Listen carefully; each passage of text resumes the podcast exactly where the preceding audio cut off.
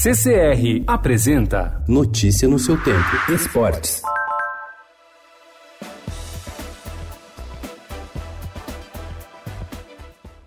A Agência Mundial Antidoping alterou seu código disciplinar. A partir de 2021, não punirá mais atletas por uso de drogas de uso social, como maconha e cocaína, por exemplo. Para isso, terá de ser provado que a utilização da substância proibida não teve como finalidade obter performance esportiva. A revelação foi feita ao Estadão pelo coordenador da Comissão Médica e de Combate à Dopagem da CBF, Fernando Soleira. A nova conduta só começa a valer após os Jogos Olímpicos de Tóquio. A partir de 2021, quem comprovar o uso de maconha ou cocaína para fim recreativo não receberá mais punição de quatro anos, como acontece hoje, terá apenas uma advertência.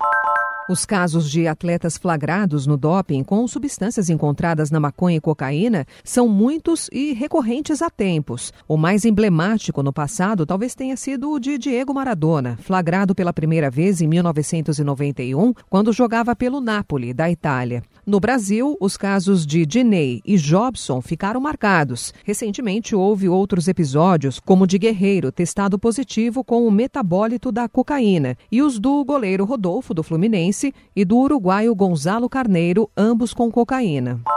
O Cruzeiro se complicou ainda mais na noite desta quinta-feira no Campeonato Brasileiro. Na luta contra o rebaixamento, perdeu para o Grêmio por 2 a 0. Vai jogar literalmente todas as fichas no próximo domingo contra o Palmeiras. E o Palmeiras venceu bem em casa o Goiás na noite desta quinta-feira. Dudu e Gabriel Verón, dois gols cada e Zé Rafael completaram o placar. Pelo time esmeraldino marcou Rafael Moura. Notícia no seu tempo. Oferecimento CCR